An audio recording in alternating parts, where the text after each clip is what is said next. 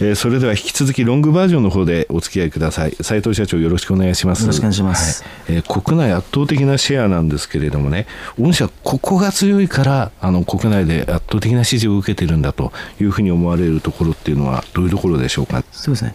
まず絶対お客さんとの約束を裏切らないということでやっております、はい、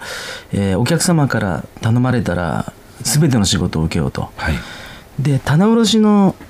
ビジネスの非常に特徴的なものがですね決算月に仕事が集中するんですね。はい、そうですね。で流通業ですとカウントしなくちゃいけませんから、はい、大体2月と8月、はい、週間決算と本決算って2月8月が多いんですけどそこにあの仕事のピークを迎えます。はい、で、まあ、そこに追加の仕事を入れるということは非常にコストもかかっていますしそうです、ね、厳しいんですけども、はい、ただお客様が必要とされているんでば我々はコストもあある意味度外視でそれを受けるということをずっとやり続けてきました。でこれが私は他の企業ではなく、はい、エイジスを選んでくれる大きな理由じゃないかなとい。うに思ってます、小売りっていうのは決算期が日八とかですね、はい、えー、固まってしまうんですよね、はいですのでその時期間というのは逆に言えばそのクライアントにとっても一番、えー、必要な時で、はい、そういった時に対応をされてきたということですね。すねあの本屋さんなんかでもあの棚卸のカウントってすごいですね。はい、あの私それをねエイジさんがやられてるの実は見たことあるんですよ。そうですか。すごいですね。あれ朝早くの時間にバーッと人が並んで入っていって、はいはい、棚卸のあのカウントされるんですよね。はいはい、わすごい仕事があるんだなと思ってちょうど上場されて数年経った時ですかね。ねはい見させていただいたことがありました。そうですか。はい。あの数を間違えないエイジスとして業界で業界というか小売業界の中で有名だそうですので、やはりあの正確さと、えー、その忙しい時でもきちんと対応してくれるということなんでしょうね。はい。はい、え続いて海外進出ここの部分なんですけれども、えー、海外先ほどあの韓国ではすでに、えー、地場産業の方の売り上げが大きくなったと、はい、韓国は急拠点もあるんですね。はい、で海外、えで人材を育ててそれで日本と同じサービスを、えー、まあ、意識ですよね。意識をちゃんと植え付けてそのサービスを、え提供するというところで、えー、けどご苦労された点とかあると思うんですけれどもどうでしょう？あの、え中国台湾韓国マレーシアインドタイ香港いろいろと、え国を並べてみますと胸に巨来するものがあるんじゃないですか社長。はい、そうですね。やっぱその国それぞれの特徴がありますんで、はい、初めは日本のノウハウをそのまま持っていけばいいんじゃないかと考えていたんですけども、日本で8割のシェアが取れたこのやり方をやればいいんじゃないかと思ったんですけどもやっぱ決してそんなことなくて、はい、あの変えなくちゃいけないものもやっぱりあってですね。何を変えなくちゃいけないのか。で何を変えてはいけないのかという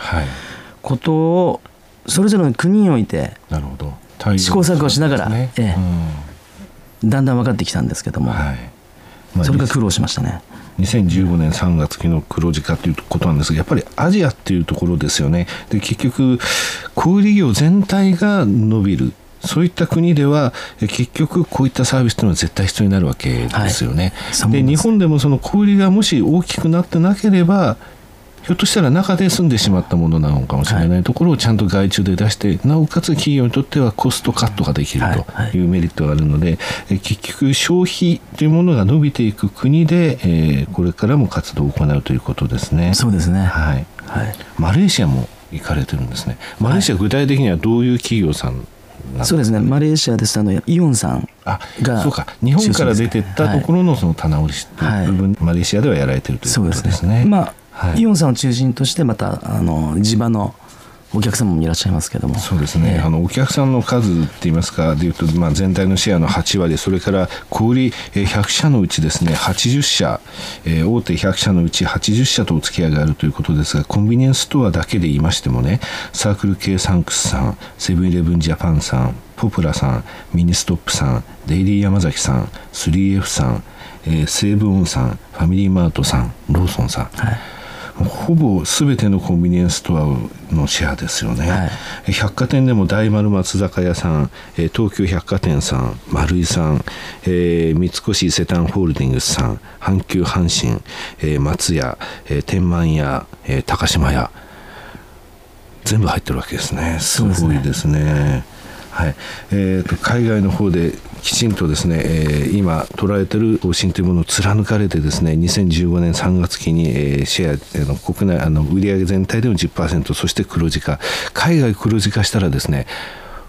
本当に第二拡大期になると思うんですよ、はい、でその後っていうのは国を増やしていくとかあのエリアを増やしていくっていうのは日本でえー、こうやって80%のシェアを取るまでの苦労と有利に比べたらですね1回作ってしまえばそちらの方が楽かもしれないというふうには思います。まあ大変は大変ですけれどもね、あのぜひ頑張っていただきたいと思います、はい、これからもですね引き続きあのモニタリングさせていただきますので、はい、あの業績についてもですねあの見させていただいて、まあ、番組の方でもですねあのフォローさせていただきたいと思います、はい、えー、これからもよろしくお願いします、こちらこそよろしくお願いします、えー、本日は証券コード4659、えー、ジャスダックに上場されているエイジスさんにお越しいただきました、えー、代表取締役社長の、えー、斉藤昭夫様にお話を聞かせていただきました。本日はどうもありがとうございました。どうもありがとうございました